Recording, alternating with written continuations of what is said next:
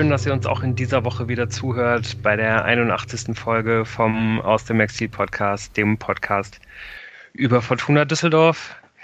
Wir sind in der gleichen Dreierrunde wie letzte Woche hier zusammen und ähm, ja, werden die wenig erbaulichen Themen, die es gerade rund um die Fortuna so zu besprechen gibt, ja, in aller äh, Ausführlichkeit behandeln. Und es wird sicherlich ein schöner, bunter Abend. hallo nach München, hallo Jan. Hallo zusammen. Hallo Tim in Berlin. Ja, äh, einen wunderschönen guten Abend. Das Bier fließt schon reichlich. Ja, ich sehe hier äh, gerade in der Runde, dass äh, Jan, äh, seit wir hier angefangen haben, schon mehrere Schlucke aus seinem Glas genommen hat. Tim nimmt auch noch mal einen ähm, und es sieht so aus, als äh, ob wir dann jetzt auch vorbereitet werden, ähm, ja, hier reinzustarten. Und ich habe ja wirklich einiges an, an, an schönen Themen im Angebot. Äh, also die, die Schlammschlacht zwischen dem aktuellen und dem ehemaligen äh, sportlich Verantwortlichen der Fortuna. Ein Stürmer, der vielleicht äh, die, die Fortuna nach einem halben Jahr unzufrieden schon wieder verlassen will. Verschiedenste Corona-Themen. Also ähm, ja, und das sind nur die Themen, mit denen wir ja, mit denen wir anfangen wollen, bevor wir über die wirklich bittere Niederlage gegen Heidenheim sprechen müssen. Aber dann fangen wir doch erstmal mit dem vielleicht ähm, trockensten Thema an. Ich weiß auch gar nicht, ob wir da jetzt noch so lange drüber reden müssen. Ähm, die Mitgliedervollversammlung ist verschoben worden. Ähm, da hatte man nicht darauf gesetzt, dass man das wieder komplett digital stattfinden lassen würde. Ich glaube, die Fortuna, wie man ja derzeit auch sieht, sind nicht die einzigen, die nicht damit gerechnet haben, dass die Zahlen so explodieren. Das ist ja noch an ganz anderen Stellen äh, äh, überraschend gekommen. Da würde ich jetzt, glaube ich, auch der Fortuna erstmal keinen großen Vorwurf machen und kann das verstehen. Auch wenn es, glaube ich, sicherlich sehr, sehr interessant gewesen wäre, diese Versammlung zum jetzigen Zeitpunkt stattfinden zu lassen. Oh ja. ähm, ja, das nächste Thema ähm, sind, würde ich sagen, die, die Corona-Fälle, die jetzt im Augenblick die, die Mannschaft ja auch so ein bisschen zurückgeworfen haben, ausge, ausgenockt haben im Laufe der vergangenen Woche. Ähm, ja, es hat äh, Spieler aus, ähm, aus der zweiten Mannschaft, aus der Jugend, die, die nah am Kader dran sind, getroffen. Einmal mit äh, Phil Sieben und ähm, Jamil Siebert. Die sind, können auch keine Optionen sein. Vielleicht hätten die jetzt sogar mal, während der Kader jetzt gerade so aussieht, mal ihre Chancen bekommen. Und ähm, ja, dann vor dem Heidenheim-Spiel wurde auch schon klar, dass auch ähm, unser Torwart Florian Kastenmeier an Corona erkrankt ist und dass er damit dann ausfiel. Das äh, werdet ihr sicher sowieso alle mitbekommen haben. Thomas Pledel als Kontaktperson wurde in häusliche Quarantäne versetzt und ist da, soweit ich weiß, auch immer noch drin. Und ähm, ja, mittlerweile wissen wir auch, dass äh, Matthias Zimmermann ebenfalls an Corona erkrankt ist. Das heißt, auch auf den wird man zwei Wochen verzichten müssen. Und ja, das sind auf jeden Fall alles nicht so ganz besonders tolle Nachrichten, auch wenn man, glaube ich, von Glück sagen kann, dass es jetzt die Fortuna nicht so arg getroffen hat, wie zum Beispiel die, äh, die Sandhäuser. Die hatten ja, glaube ich, letzte oder vorletzte Woche irgendwie 18 Fälle zu beklagen.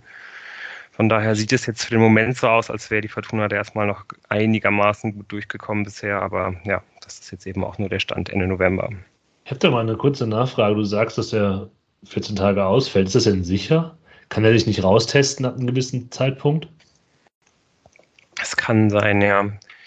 Ich glaube, oder, also auch, auch, wenn es dann halt irgendwie nur, nur zehn Tage sind oder irgendwie eine gute Woche oder ich, ich habe auch ehrlich gesagt so ein bisschen den Überblick verloren, wie weit das im Augenblick wie weit, wie weit ja der Stand der Dinge ist. Aber selbst wenn, dann ähm, ja, würde ich auch mal davon ausgehen, dass man die Spieler wahrscheinlich nicht sofort am ersten Tag danach wieder ähm, sofort in die Startelf irgendwie schickt, oder? Also dann, ich würde eigentlich immer davon ausgehen, dass, dass die Spieler dann für, für zwei Wochen halt ausfallen.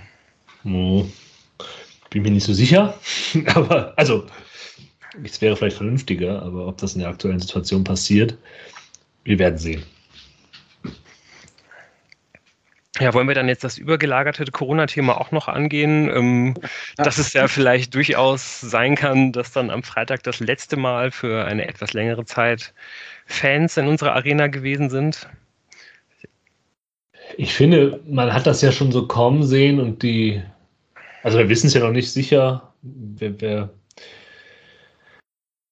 Aber hatte, ich hatte dieses Spiel am Freitag irgendwie dann darauf anders auch geguckt und es ist einfach wieder aufgefallen. Und man hat sich daran erinnert, wie beschissen Fußball ist ohne Fans und wie viel besser es einfach ist mit. Das ist so eine dumme, dumme Aussage, weil sie so offensichtlich ist, dass man sie kaum benennen muss. Aber puh, es läuft eh schon mit der Fortuna unrund. Man freut sich ja. eh nicht unbedingt auf Fußballspiele mit der Beteiligung der äh, Rot-Weißen. Und dann auch noch vor leeren Rängen, wo man dann, keine Ahnung. Aber vielleicht, das ist der einzige, der einzige Pluspunkt, den ich sehe, man kann halt nochmal einen genaueren Vergleich machen zwischen äh, Christian Preußer und Uwe Rösler als Vorgänger, was die Rufe von der Seite angeht. Das ist vielleicht so ein bisschen der einzige Moment, wo ich sage, Pluspunkt Geisterspiel. Ich bin mir aber nicht sicher, ob Christian Preußer überhaupt was sagt während, äh, mhm. während eines Spiels. Es könnte einfach noch, noch ruhiger sein als ohnehin schon. Ja. Ja, also ich äh, habe ja gestern auch schon die Theorie ähm, äh, aufgestellt, dass die letzten Leistungen von Fortuna äh, eigentlich äh, Infektionsschutzgründe äh, hat. Ähm, also wenn sie so weiterspielen, dann hätten sie die Arena sowieso bald leer gespielt. Also von daher. die Hot Takes zur frühen Stunde schon.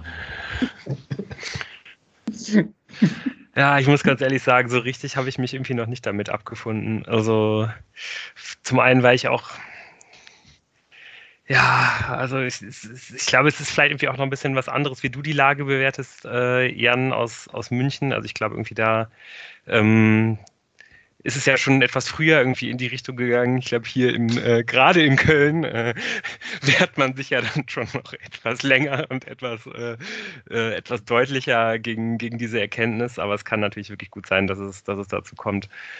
Trotzdem, ja, ich, ich will das wirklich noch nicht so richtig in meinen Kopf reinlassen, dass jetzt äh, dass das jetzt so die, die, die einzige Option ist und dass man dann jetzt wahrscheinlich wieder, äh, bis die Zahlen wieder einigermaßen okay sind, und das ist ja wahrscheinlich dann wieder irgendwie, weiß ich nicht, erst wieder irgendwann im Mai so, wenn es wieder so läuft wie, wie die letzten Jahre ja auch, äh, dann ist es schon richtig bitter. Happy Days. Ja, wir werden sehen. Aber ich erinnere mich daran, dass ihr mich mal gefragt habt, wann ich denn mal wieder im Stadion bin. Ich glaube, ich habe dann so gesagt, ja, ja, im Januar oder Februar völlig, also das war, glaube ich, zu dem Zeitpunkt schon klar, als ich das sagte, dass es äh, naiv äh, ist. Aber wir werden sehen, keine Ahnung, und vielleicht ähm, geht es nicht ganz so lang zurück mit Impfung und keine Ahnung was. Ach, ich will, ach, ich merke halt einfach, dass, dass ich mit Zuschauern das tatsächlich nochmal als, als wirklich diese Brot- und Spiele-Ablenkung empfinden kann. Ja, also selbst wenn ich es problematisch finde, dass jetzt 50.000 Zuschauer in Köln bei dem Derby waren, ja, darüber wollen wir jetzt gar nicht reden, aber wenn ich das dann sehe, die Zusammenfassung der Sportschau, kann ich das halt komplett ausblenden und finde es jetzt erstmal geil, dass halt da so eine Atmosphäre herrscht und dass die Leute Emotionen empfinden bei diesem Sport. Ähm, und das gleiche ja am Freitag gegen Heidenheim, so beschissenes Ergebnis war. Es war halt einfach eine, mit den Zuschauern im Hintergrund, dem Grundrauschen ist halt eine Ablenkung. Und wenn man das nicht hat und halt dann nur noch ähm, das Brüllen der Auswechselbank, dann ist es halt einfach, wird man halt nochmal stärker auf diese Pandemie zurückgeworfen und es ist dann eben nicht. Ähm, und das soll jetzt gar kein, soll kein Argument sein für Zuschauer und keine Ahnung, was ist jetzt kein Kommentar zu, zur Bekämpfung äh, dieser Krankheit in der Pandemie, sondern einfach nur eine Feststellung wie es äh, ausschaut. Ja, ja. Haben wir auch schon viel zu lange drüber geredet, vielleicht. Ja, das äh, kann ja auch einfach sehr gut sein, dass diese, dieses Thema uns, äh, gerade auch das Thema Geisterspiele, uns ja dann doch noch äh, ein bisschen durch den Winter tragen wird. Von daher ähm, werden wir dann noch mehr Gelegenheit eventuell zu haben, darüber zu reden, die nächsten Wochen.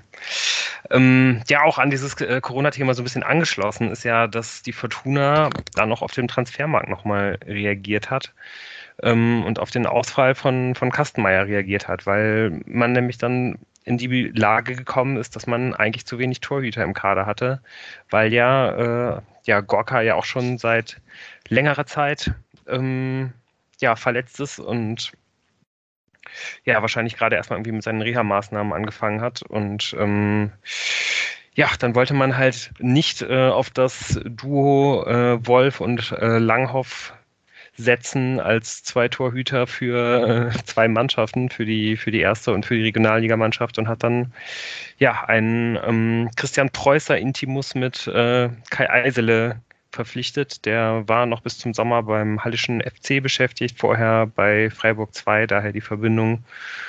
Und ähm, ja, hat auch durchaus einige Spiele gemacht in der, in der Regionalliga, in der, in der dritten Liga und ähm, ja, ich glaube auch, das ist, das ist eine Verpflichtung, da werden wir jetzt wahrscheinlich auch nicht irgendwie besonders kontrovers zu diskutieren, oder? Ich habe keine Ahnung über die Verletzungshistorie von Kai Eisele, aber auf jeden Fall auffällig ist, wenn man äh, sich einfach die Statistiken von ihm anguckt, dass er, wenn es nicht an einer Verletzung liegt, aus anderen Gründen ja äh, in der Saison 2021 deutlich weniger Spiele für den Hallischen FC gemacht hat als in der Saison 1920. Also seinen Platz beim Drittligisten verloren. Ich meine, klar, ist es nicht die neue Nummer eins, aber ja, es ist halt ein vielleicht äh, äh, einfach, ähm, glaube ich, ne, ein guter, ein guter Move gewesen, weil der erstmal froh ist, überhaupt wieder einen Verein zu haben und ähm, Ansprüche stellen kann. Ich finde halt, Lu sagt das so von wegen, äh, ja, wir müssen hier nicht lange drüber reden.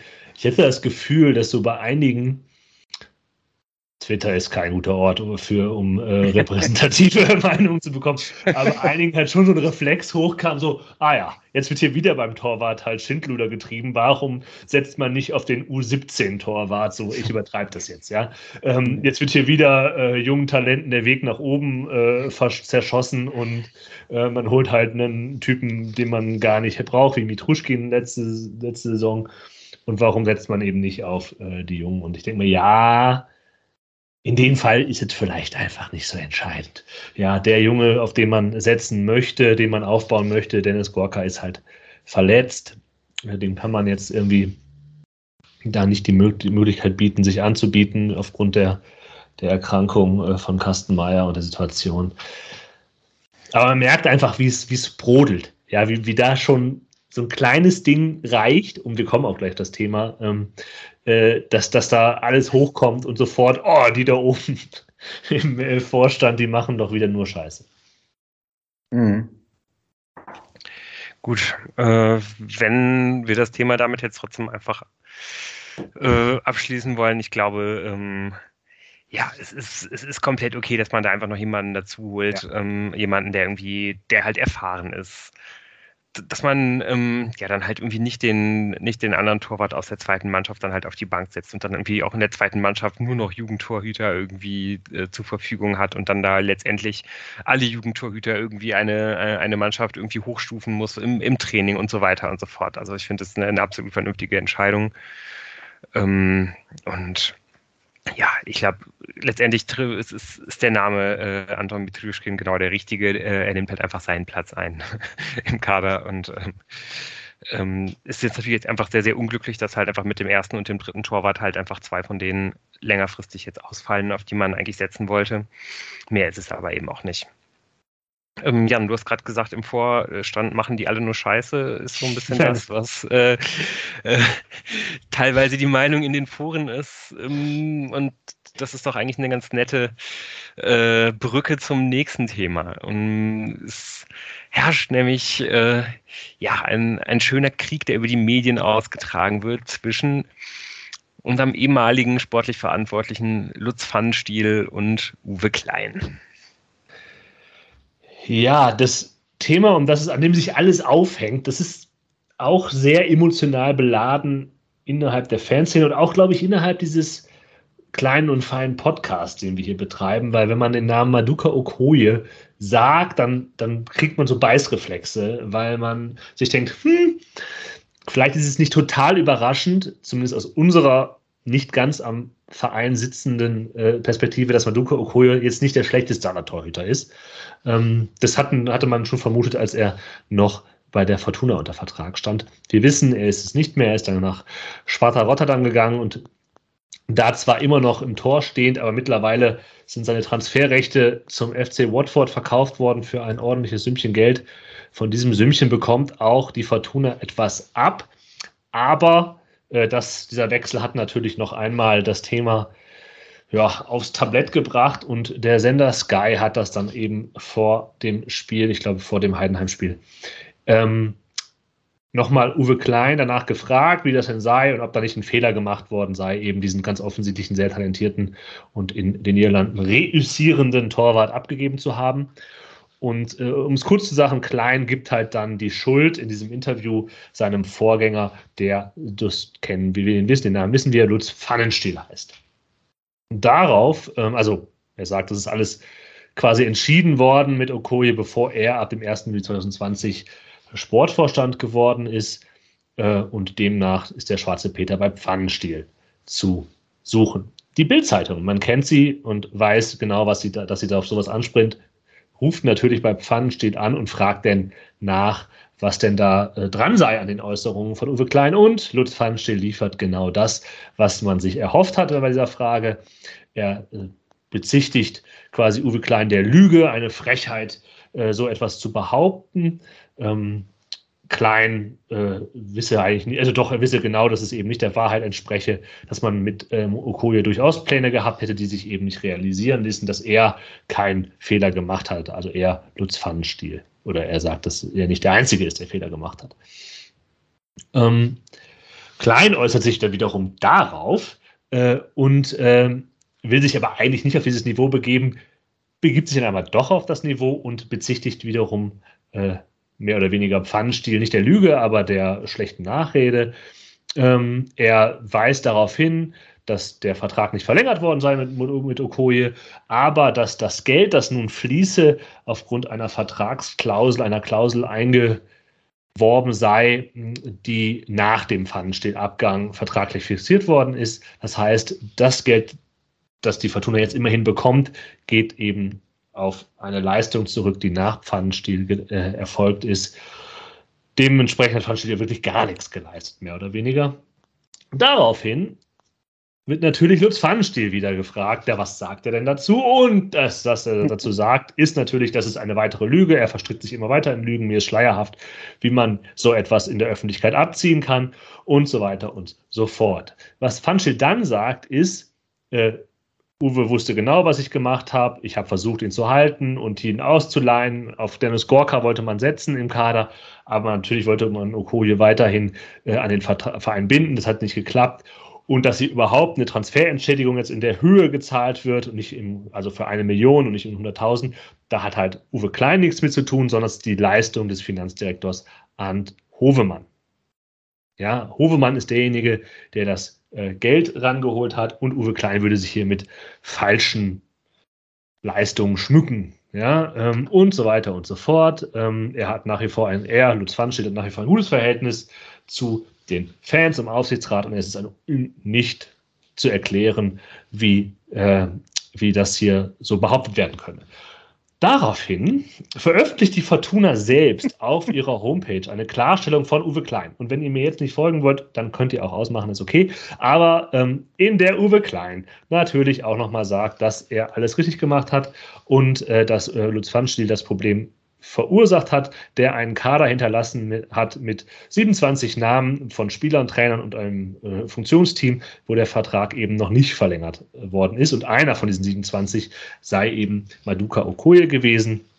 Man habe sich geeinigt darauf, dass eben der Spieler äh, zusammen mit dem Nachwuchsleistungszentrum und den Trainern der Profis, dass der Spieler, auf den man im Kader selbst setzen wolle, eben Dennis Gorka sei da sei es ein bisschen unglücklich, dass dieser sich halt nun lange verletzt habe, aber er behauptet äh, damit, naja, hätte auch sein können, dass wir Okoye behalten, Gorka verleiht und dann äh, oder halt abgibt, und dann wäre jetzt Gorka derjenige, der für viel Geld zum FC Watford oder zu irgendeinem anderen Verein gewechselt wäre, weil er eben so talentiert ist. Ähm, und dann würde, würde die ganze Diskussion jetzt um diese Konstellation herum funktionieren und nicht um die, Funktion, äh, um die Konstellation Gorka bleibt und Okoye wird abgegeben ein wirklich ganz famoses Stück äh, von Er sagt und Er sagt, Aussage gegen Aussage. Und es bleibt, um hier jetzt euch äh, wieder ins Boot zu bringen, der Eindruck, am Ende wird es vermutlich keine Gewinner geben, aber Lutz Pfannenstiel kann es vielleicht egal sein, irgendwo in den USA sitzt.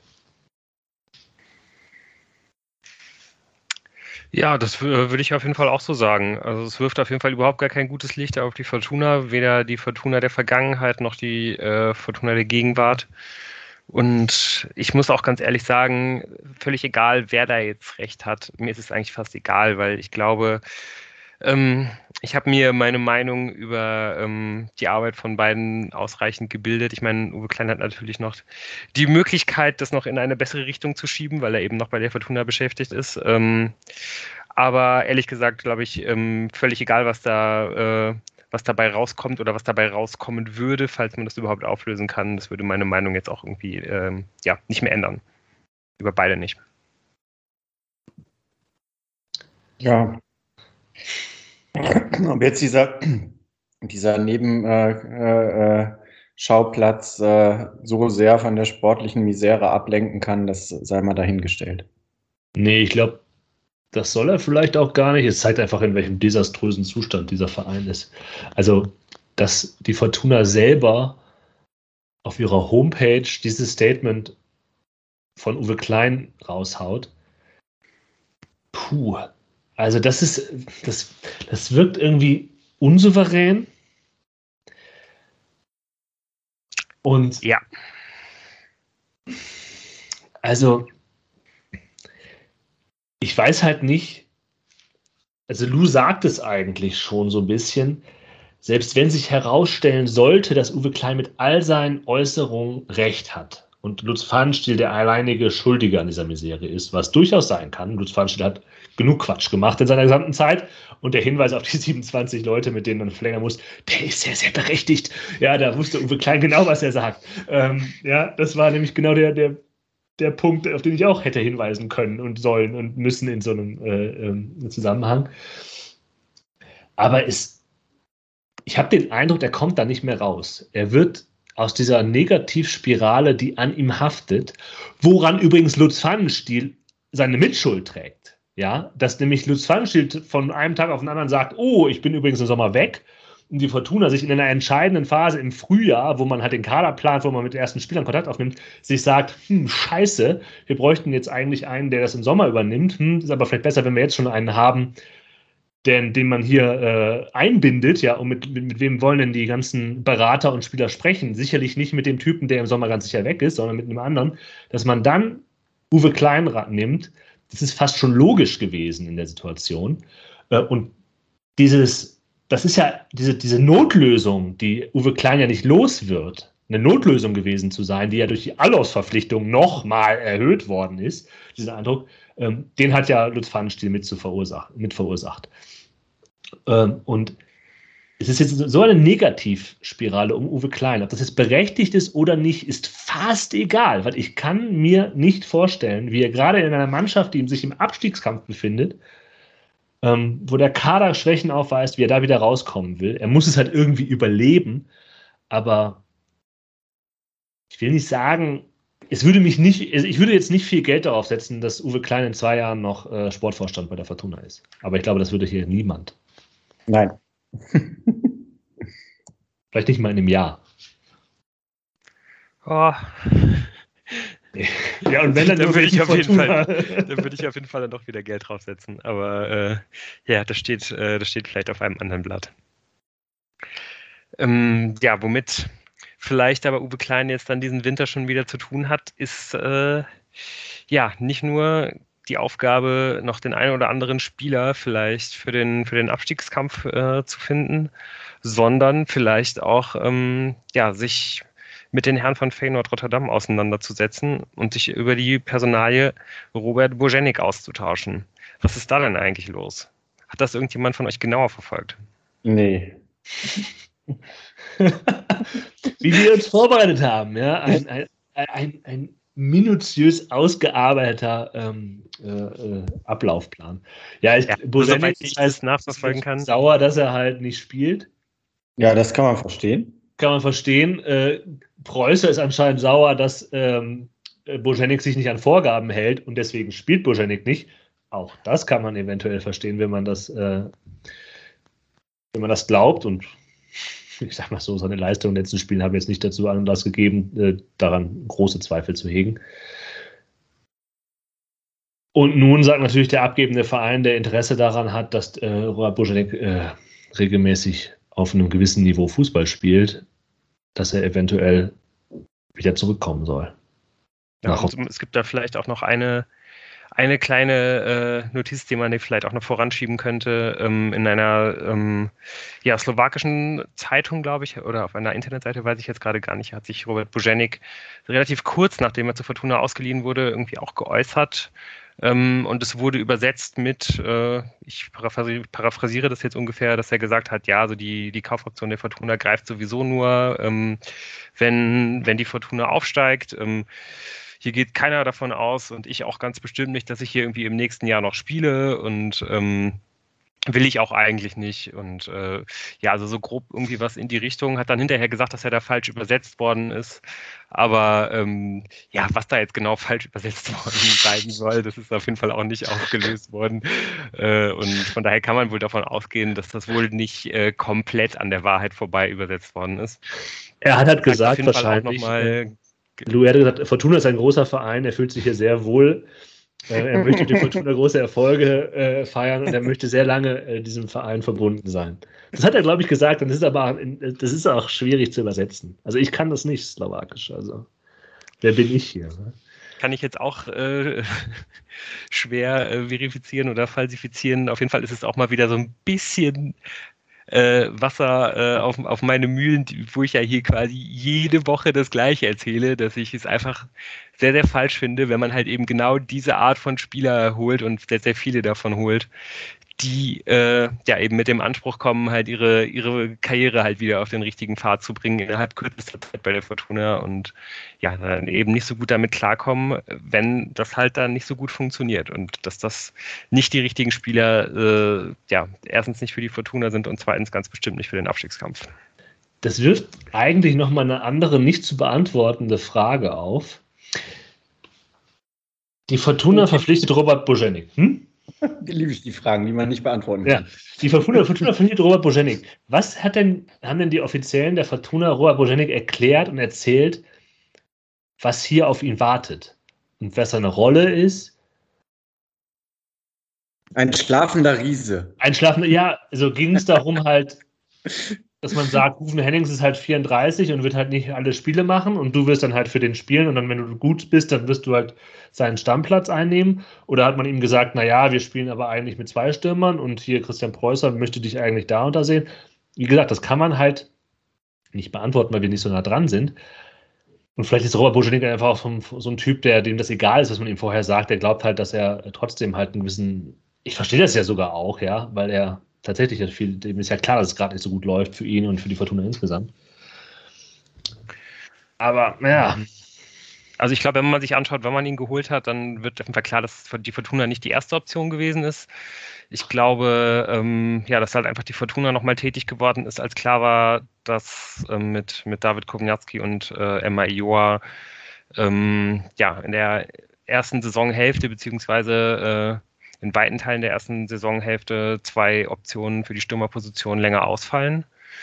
Und ähm, ich glaube auch, dass man nicht damit geplant hat, dass man, dass man halt äh, ja Ruven Hennings äh, ja komplett ähm, alle Spiele machen lässt. Das war auf jeden Fall nicht der Plan und ich glaube schon, dass man halt auch geplant hat, ähm, ja, dass das mindestens die Idee gewesen ist, dass man Christian Preußer relativ viele Möglichkeiten an die Hand gibt, möglichst viele verschiedene Systeme zu spielen, mit einem Stürmer, mit zwei Stürmern. Und wenn man sich anschaut oder wenn man, oder wenn man auch mal liest, was eigentlich so das, das Stärkenprofil von Bojenik sein soll, äh, ist er ja auch schon jemand, der der, der, halt eine zweite Spitze sein kann, der halt ähm, eine, zurückgezogene äh, Spitze sein kann, der vielleicht auch, auf, wenn man, wenn man wenn man mit drei Stürmern spielt, also dann mit, mit zwei Flügelstürmern, kann der, glaube ich, auch das eigentlich spielen.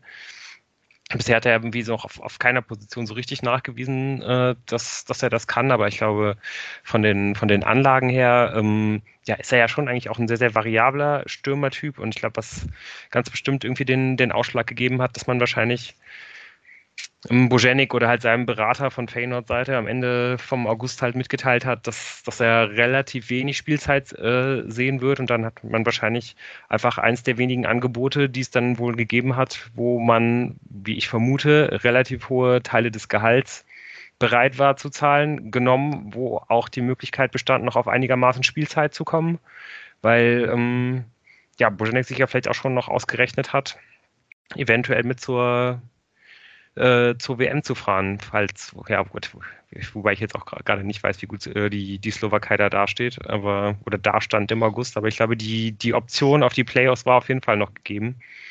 Von daher kann ich mir das schon vorstellen. Wer weiß das schon? Ich glaube, niemand unserer Zuhörerinnen und Zuhörer weiß, was auf Nationalmannschaftslevel passiert. Es sind gute Leute, die uns zuhören. Ähm, und deswegen kannst du einfach behaupten. Ja, die Slowaken sind dabei, glaube ich. Ja. In Katar. Super WM. Gut, äh, ja, wenn wir dann nichts mehr zu dem, zu dem Themenpunkt haben, würde ich vorschlagen, kommen wir dann äh, ja, zu, unserem, zu unserem Hauptgeschäft. Wir müssen noch eine verdammt, verdammt bittere 0 zu 1 Heimpleite gegen den FC Heidenheim besprechen. Und dann würde ich vorschlagen, machen wir das doch. Ähm, ja, Freitagabend. Oh immerhin nochmal mit Zuschauern, wenn auch ähm, ja aufgrund der Situation ähm, ja mit deutlich weniger äh, als die letzten Wochen ein schöner fieser Nieselregen, Kälte. FC Heidenheim, da war wirklich äh, schon einiges dabei, äh, was einen perfekten Freitagabend ankündigte. Und ja, dann gab es ja auch noch ja, die eine oder andere Hiobsbotschaft vorher. Wir hatten das mit Kastenmeier angesprochen. Ähm, somit rotierte dann Raphael Wolf rein und ähm, es gab ja auch noch ein oder zwei andere Personalien, die, ähm, ja, bei denen ich halt zumindest mal aufgehorcht habe. Da war zum einen, ähm, ja, äh, zu sehen, dass Ao Tanaka wieder auf der Bank saß. Ähm, dass man mit zwei Stürmern agierte, dass wieder Emma Ioha in der, in der Startelf stand und das, äh, was uns wahrscheinlich alle am meisten überrascht hat, war ähm, ja auf der Linksverteidigerposition Leonardo Kutris. Zum ersten Mal seit Ewigkeiten mal wieder in der Startelf. Ja, aber positiv überrascht. Ja, weil, weil es dir irgendeine irrationale Hoffnung gegeben hat, Tim. Ja, schon. Also ähm, ich meine, natürlich äh, wird man eines Besseren belehrt ähm, und äh, immer wieder fällt man auf diese Fortuna rein. Aber äh, äh, trotz allem doch, das hat, das hat mich positiv überrascht und äh, äh, ich muss ganz ehrlich sagen, mir hat Kutris insgesamt auch gut gefallen und ich glaube, dass er sich jetzt da festgespielt hat also jetzt, also ich will, ich will jetzt auch wirklich mal, weil ich jetzt gerade nicht so ganz einschätzen kann, was er jetzt hier so, was er jetzt leicht suffisant äh, meint oder was er leicht ironisch meint oder nicht. Also ich fand es ernsthaft zumindest erstmal gut, dass es ein Zeichen dafür war, nachdem er ja schon letzte Woche gespielt hat, dass er zumindest wieder Teil der Mannschaft ja. ist, dass man, dass, dass einfach ja. diese Option wieder besteht, ist ja irgendwie erstmal sehr, sehr angenehm. So, das, das scheint ja irgendwie auch darauf hinzudeuten, dass da jetzt die Trainingsleistungen irgendwie wieder stimmen, wenn das dann der Grund gewesen sein soll. Und ähm, ja auch generell einfach dieses Duo Kutris-Peterson mal wieder auf der linken Seite zu sehen, was ja zumindest äh, in der, in der letzten, Runde, äh, letzten Rückrunde teilweise sehr, sehr gut einfach funktioniert hat und zumindest eben nach vorne, hat mich, hat mich echt gefreut und das war dann ja auch meiner Meinung nach in den ersten 10, 15 Minuten der Partie äh, ein echter Faktor. Also da, da hätte man ja auch mit ein bisschen Glück einfach schon mal treffen können. Also die beiden haben ja wirklich die Heidenheimer da ziemlich unter Druck gesetzt, haben einiges kreiert und standen auch nach hinten äh, ja sicher genug, weil, weil die Heidenheimer da eigentlich erstmal gar nichts entwickelt haben.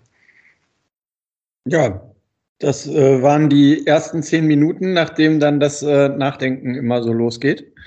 Ähm, aber ja, die waren stürmisch, die waren energisch. Fortuna war aggressiv in den Zweikämpfen drin.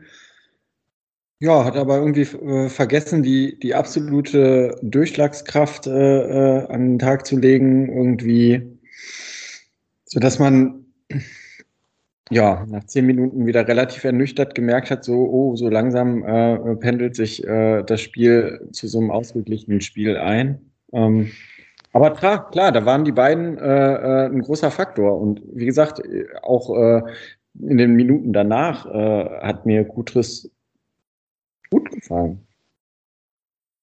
Ja, ich finde auch, dass man, man konnte jetzt ja auch, glaube ich, in keinster Weise erwarten und schon gar nicht in der, in der jetzigen Situation der Fortuna, dass man an dem Tag eine Mannschaft wie Heidenheim äh, einfach mal irgendwie an die Wand spielt. Und wenn man dann irgendwie auch noch die Aufstellung gesehen hat, also da war ja auch klar, das wird jetzt irgendwie kein Fußballfest werden mit äh, Botzek und Sobotka in der Zentrale, sondern ähm, ja, und das war dann ja auch ziemlich klar zu sehen, fand ich, dass, dass es da einfach einen klaren Plan gab, dass man halt geguckt hat, dass man das Zentrum irgendwie ja, zustellt und wenn man den Ball hat, den Ball halt irgendwie auf die Außen gibt und dann äh, ja, versucht man halt einfach über die Außen was zu kreieren und ich finde, das hat man eigentlich auch in der ersten Halbzeit, auch wenn es nach den ersten zehn Minuten wahrhaft weniger geworden ist, gut genug hinbekommen. Also ich glaube, ähm, ich, ich bin auch eigentlich dann am Ende der ersten Halbzeit relativ zufrieden aus dem Spiel rausgegangen. Also viel mehr habe ich mir halt einfach nicht erwarten können, muss ich ganz ehrlich sagen.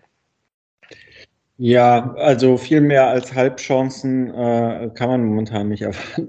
Nein, aber ich muss ganz ehrlich sagen, äh, äh, ähm, bedrohlich war dann äh, in der ersten Halbzeit schon diese äh, Reihe von drei Ecken, die nach ungefähr einer halben Stunde da auf äh, Heidenheimer Seite reingesegelt sind. Also da äh, waren, war es wieder so ein Spiel, so wo man den, den Gegner lange, sag ich mal, optisch dominiert ohne wirklich gefährlich zu werden. Und dann aber direkt sowas von krasse Möglichkeiten erlaubt. Also diese drei, diese Kombination von drei Ecken, das, das hätten zwei Tore werden können. Und ähm, ich frage mich auch, also die haben, das war natürlich irgendwie Ecken ganz fies in den Fünf-Meter-Raum gespielt, aber ich meine, haben die da vorher Heidenheim gesagt, ja, hier der Raphael Wolf, der hat mhm. äh, äh, ähm, äh, kein Spiel mehr gemacht, wir probieren das mal aus oder also. Ja. Das war mein Gedanke auch. Man müsste eigentlich jemanden fragen, der sehr viele Heidenheim-Spiele sieht, um zu gucken, ob das der normale Eckenvariante ist oder ob das tatsächlich auf Wolf abgestimmt war. Vielleicht war es einfach auf die Fortuna ja. abgestimmt. Also ich glaube, bei Kastenmeier wären die auch sehr, sehr gefährlich gewesen. ja. ja, ja. Ja, ich weiß es halt nicht. Es gab schon so ein paar Heidenheim-Konter, die, ähm, wo man halt sieht, krass, die können das schon irgendwie besser als die Fortuna.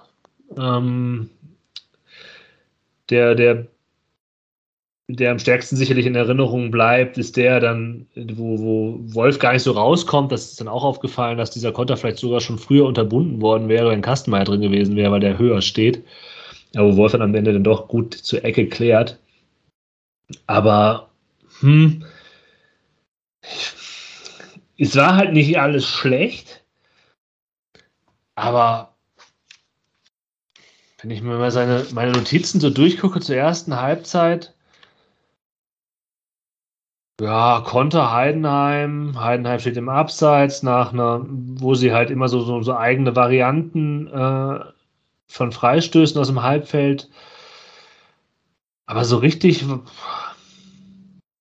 so richtig klar wurde mir nicht, wie die Fortuna hier regelmäßig zu Abschlüssen kommen will.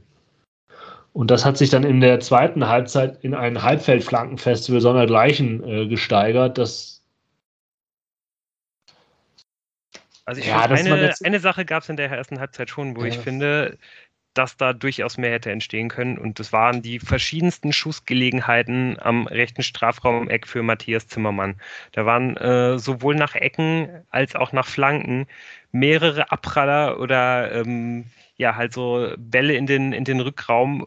Ich habe mir aufgeschrieben, dass es viermal die, die Schussgelegenheit für, für Zimbo gegeben hat, ähm, wo er halt im Rückraum steht und alle vier verspringen ihm halt. Also er, er trifft halt keinen dieser vier Bälle. Ähm, wenn er da einen von trifft, ist es auf jeden Fall schon mal eine, eine, eine richtig gefährliche Chance. Ich glaube, mh, mm, ja, ein guter Rechtsverteidiger trifft da auch, trifft da auch drei, zumindest so gefährlich, dass sie in Richtung Tor gehen. Da hätte schon auch wirklich was passieren können. Herr Zimbo würde ich jetzt schon als guten Rechtsverteidiger bezeichnen, aber vielleicht nicht in der besten Form seines Lebens. Ähm, ja, ich weiß ich nicht. Aber wenn du auf solche Varianten, ich, also was ist das denn? Dein Rechtsverteidiger schießt von aus. Also, ja, und ansonsten stimme ich euch natürlich zu, dass, das ist halt schon sehr, sehr wenig gewesen, aber ich muss auch, ich muss auch ganz ehrlich sagen, dass ich schon noch einfach Schiss davor hatte, dass das halt eine Mannschaft bei Heidenheim, die einfach sehr, sehr gut eingespielt ist, die genau wissen, was sie tun, äh, bei denen alle Mechanismen, alle Automatismen ähm, halt gut funktionieren, dass, ja, dass die Fortuna wesentlich mehr hätte in, in, in die Bredouille bringen können. Und deswegen war ich wirklich erstmal damit zufrieden, dass es halt zur Halbzeit 0 zu 0 stand, dass man im Spiel war, äh, dass man seine Gelegenheiten hatte und habe mir halt gedacht, so ja gut, okay, äh, weiß ich nicht. Das, man, ist ja alles gut, ist ja nichts passiert. Äh, die, die Mannschaft hat gekämpft.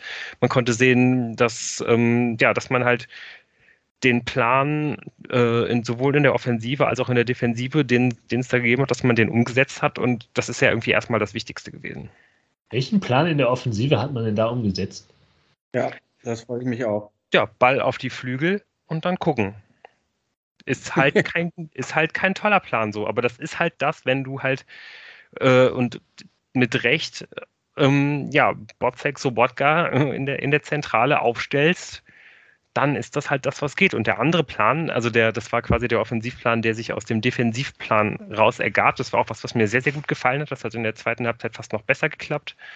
Ähm, ja, das war, dass man ja normalerweise die Heidenheimer im, im 4-4-2 gepresst hat, aber dass ja. meistens Hennings und Ioa ja gar nicht so richtig draufgegangen sind, sondern sich eigentlich nur zwischen die Heidenheimer Abwehrkette und die Mittelfeldkette, wenn die Heidenheimer aufgebaut haben, gestellt haben, den Pass relativ einfach haben durchgehen lassen auf die Mittelfeldspieler. Dann, hat, dann haben die äh, vier Mittelfeldspieler der Fortuna draufgeschoben, haben äh, haben dann die Heidenheimer in dem Augenblick aufgenommen, während sie halt meistens noch mit dem, äh, mit dem Rücken zum Düsseldorfer Tor standen, sodass es dann, ja, ähm, um, ja, also dass die dann meistens ähm, quasi in dem Augenblick nochmal so leicht abdrehen mussten und dann sind halt Hennings und vor allen Dingen Ioha draufgegangen und haben halt quasi rückwärts gepresst, haben halt rückwärts attackiert und da ist es immer wieder zu gefährlichen Ballgewinnen gekommen und gerade Emma Ioa hat da ganz, ganz viele Bälle gewonnen. Der war sowieso derjenige Düsseldorfer, der mir an dem Tag eigentlich am besten gefallen hat. Ähm, ich habe ganz, ganz viel Kritik auch teilweise in den Foren über ihn gelesen. Das kann ich überhaupt nicht nachvollziehen. Das finde ich ey, auch, muss ich echt fast sagen, fast eine Frechheit. Also der hat mir wirklich richtig, richtig gut gefallen, gerade eben in diesen Situationen. Der hat ja ganz, ganz viel kreiert und ähm, ja, ich bin wirklich echt froh, dass wir den haben für die nächsten Wochen. Ja, ich das ist mir auch aufgefallen. Ich fand ihn auch einen absoluten Aktivposten, wie man dann so schön sagt. Die Kritik wird, glaube ich, auch so ein bisschen von dem Sky-Kommentator ähm, Joachim Hebel, ähm, heißt er, glaube ich, hieß er, glaube ich, ähm, befeuert, weil er halt kritisiert hat, dass Ioa halt immer Pässe hintenrum gespielt hat, wenn er diese Eroberung hatte oder wenn er überhaupt in den Ballbesitz kam. Und das ist ja also auch nicht komplett falsch. Und man kann sagen, ja, Ioa kann halt nicht gut aufdrehen. In Klammern, welcher Fortuna-Spieler der letzten zehn Jahre konnte das denn? Ein paar konnten das, aber er gehört nicht dazu. Und es waren nicht besonders viele, die das können. Und dann spielt er halt den Ball auch hinten rum oder eben nicht direkt in die Spitze, weil da auch nicht immer alles frei war. Ja, man kann natürlich sagen, okay, er hat auch mal vielleicht einen Pass übersehen oder nicht äh, nach vorne getrieben. Aber ich fand ihn als ich fand ihn auch auffällig und er ist mir auch positiv aufgefallen.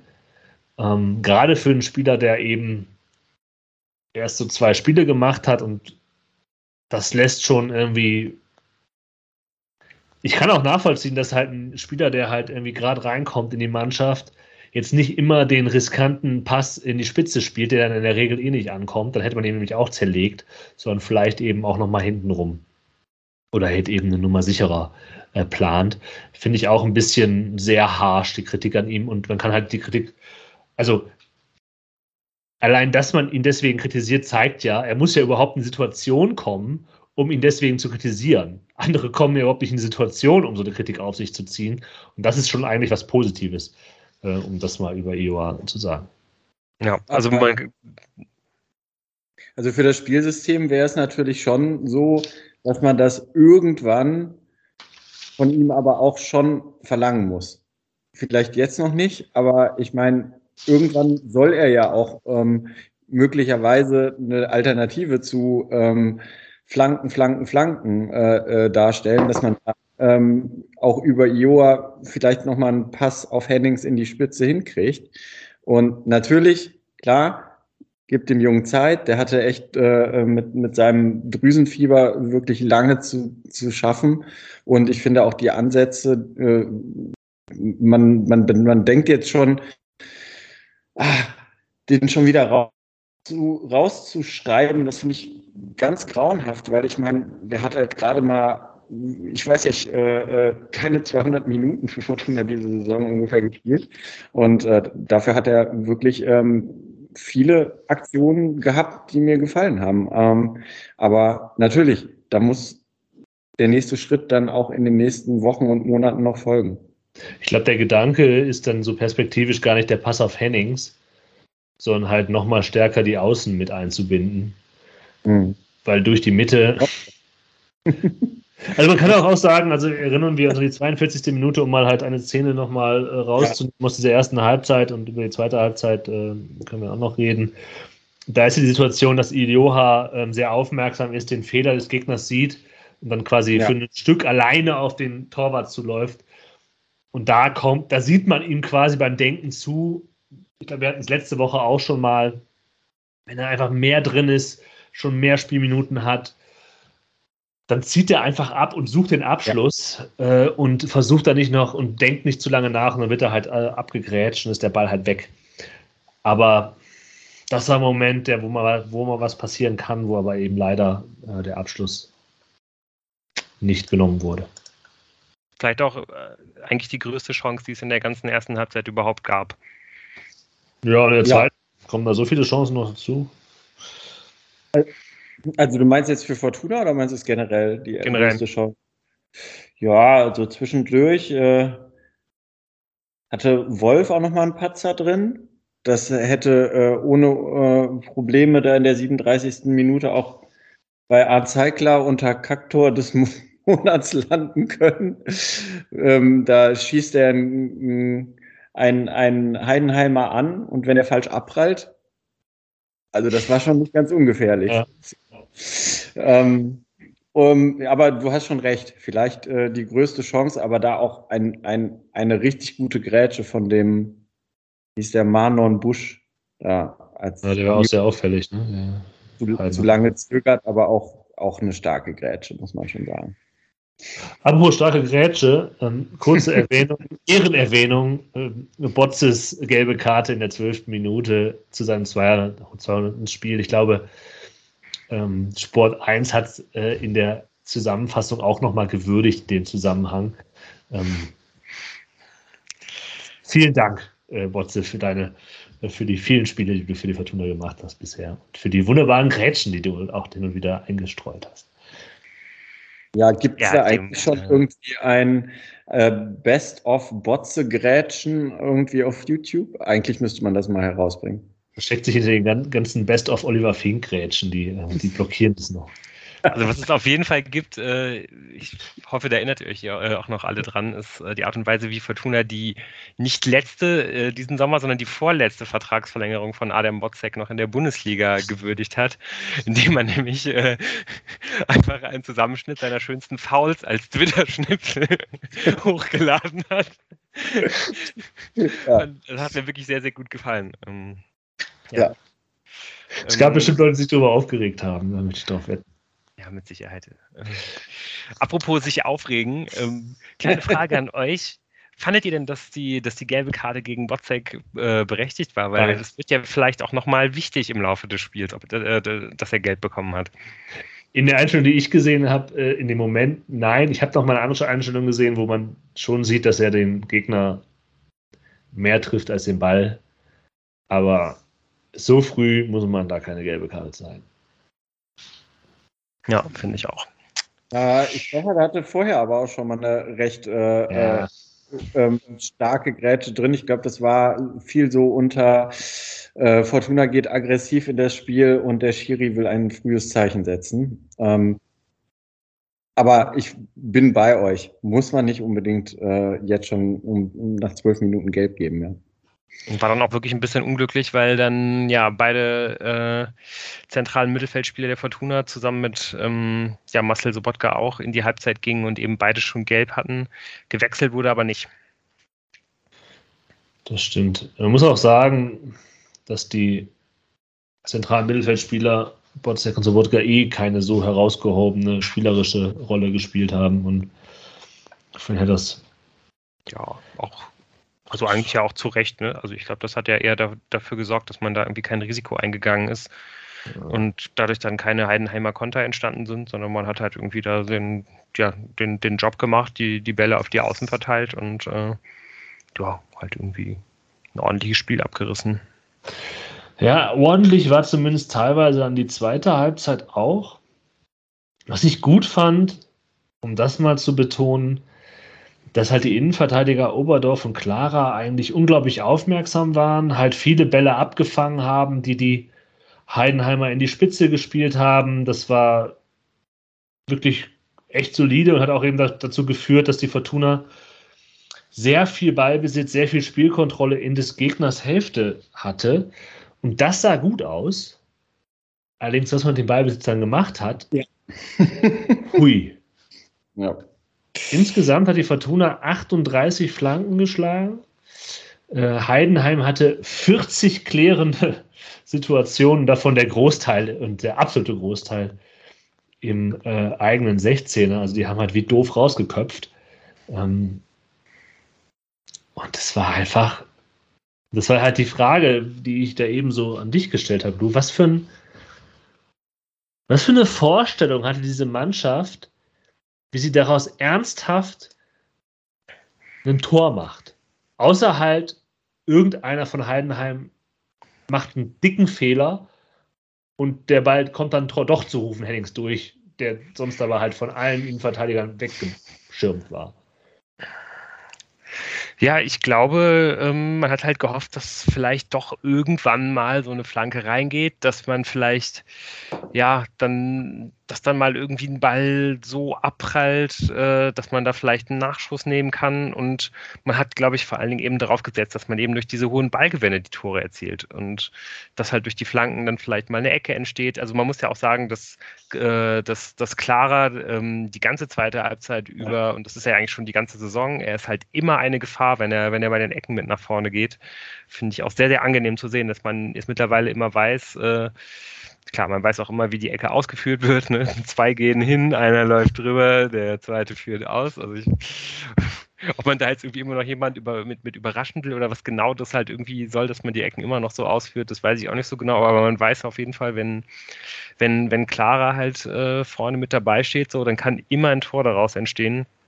Und ansonsten ja, ich mir hat es auch teilweise ganz gut gefallen, dass immer einer der beiden Mittelstürmer sich ein bisschen hat zurückfallen lassen. Meist ist das ja Ioa gewesen und, und den Zehnerraum mal besetzt hat. So, man hat natürlich nicht so wirklich was daraus kreieren können, aber zumindest hat so das Positionsspiel ähm, der Fortuna mir ähm, viel besser gefallen, als das teilweise in den letzten Wochen äh, gewesen ist, weil einfach die, die Positionen auf dem Feld teilweise ganz gut ausgefüllt waren. Aber ja, ich, ich, ich stimme äh, dir und euch da natürlich zu, äh, dass man da ja viel zu wenig Gefahr irgendwie draus entwickelt hat. Und ich bin ja auch der Letzte, der das irgendwie gut findet, wenn man äh, ja, wenn man, wenn man das Zentrum halt quasi nicht bespielt und halt einfach immer den Ball äh, ja, an die Seitenlinie rausgibt und dann irgendeine Halbfeldflanke schlägt. Also das ist ja auch jetzt nichts, was ich, was ich besonders gut finde und schon gar nicht, wenn, wenn der, wenn der Zielspieler vorne drin mit, mit Rufen Hennings jemand ist, der 1,80 groß ist, auch wenn der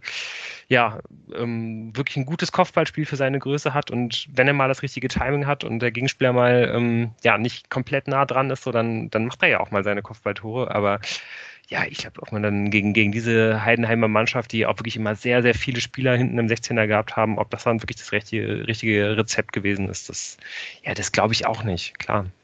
Also ich sag mal, die Innenverteidigung von Heidenheim, die war an dem Tag auf jeden Fall auch stark, aber ich habe auch die ganze Zeit gedacht, man hofft darauf, man hatte ja viele Ecken, dass halt äh, äh, Hannover mi minus Nachspielzeit am Ende bei rauskommt. Äh, halt eine Ecke, die klarer reinköpft und äh, möglicherweise ein FC Heidenheim, der darauf nicht mehr reagieren kann. Aber insgesamt ist natürlich dieses Hoffen auf äh, einen, einen Kopfball von Clara irgendwie dann doch auch ein bisschen zu wenig. Aber deshalb habe ich mich eigentlich bis zur 90. Minute oder, oder kurz vor der 90. in der 87. hat Clara nach Nanarei nochmal so eine Mega-Chance. Und nach diesem Abschluss habe ich mich eigentlich mit dem 0 zu 0 ähm, abgefunden und habe gedacht, ja gut, das ist eigentlich auch das Ergebnis, was dieses Spiel ver verdient hat. Ja. Und das Problem war halt einfach, äh, dass man da wieder zu naiv war und nicht daran gedacht hat, dass man gerade ein Spiel von Fortuna Düsseldorf schaut. ja, ich, ich fand es halt auch, wie sehr mich dieses 1-0 von Heidenheim wirklich überrascht hat, muss einem zu denken gehen. Ja, ja. Dass es nicht eigentlich klar war, dass man, wie du es beschreibst, dachte, ja gut, es geht jetzt halt 0-0 aus. Mhm. Ich bringe das Altglas schon mal weg. Ja, lass die letzten Minuten äh, noch an mir vorbeiziehen, aber gut, habe ich ja auch getippt, unentschieden, äh, und dann wird das schon. Dann kommt da so ein Ding, nach einer Halbfeldflanke übrigens, die dann rausgeköpft wird, wo entsteht dieser Konter. Darüber, das sollte man auch mal erwähnen. Ja trotzdem die Frage ist auch, was, was willst du in dem Augenblick halt irgendwie sonst machen? Ne? Also ich habe auch nochmal nachgezählt, als diese, als diese Szene halt entsteht, äh, stehen neun Heidenheimer im Strafraum oder direkt an, an ihrem eigenen Strafraum und sechs Düsseldorfer. Also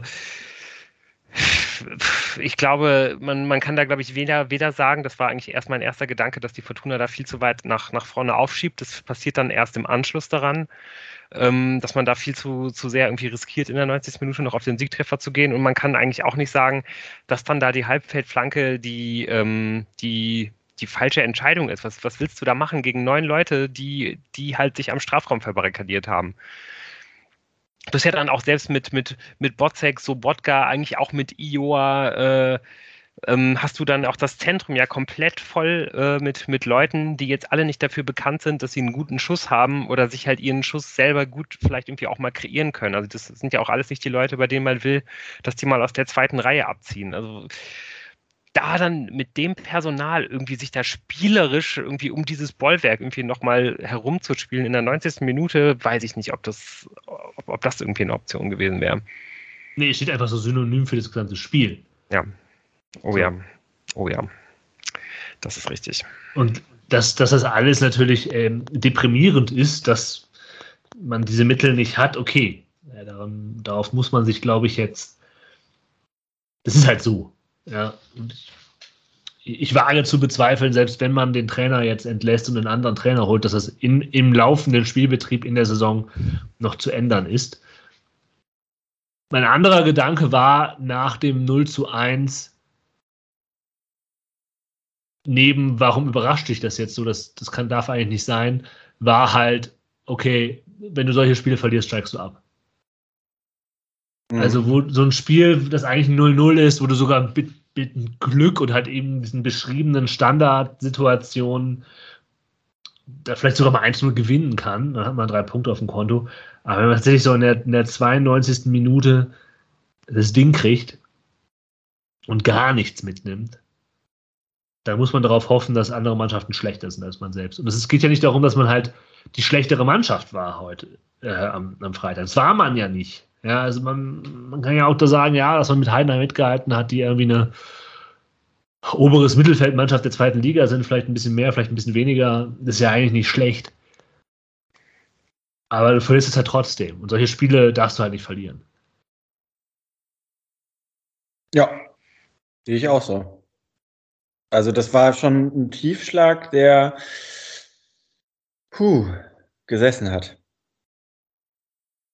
Also ich muss ganz ehrlich sagen, ich, mich hat dieses 0 zu 1 gar nicht so sehr geschockt irgendwie. Also ich glaube, dass das, ob man da jetzt 0-0 spielt oder 0 zu 1, das hat mir echt nicht mehr so viel ausgemacht. Ich glaube, das ist wahrscheinlich bei vielen anderen, bei vielen anders gewesen, aber ich finde eigentlich auch gut, dass man bis zum Ende halt irgendwie noch versucht hat, dieses Spiel zu gewinnen. Ist wahrscheinlich nicht so vernünftig, aber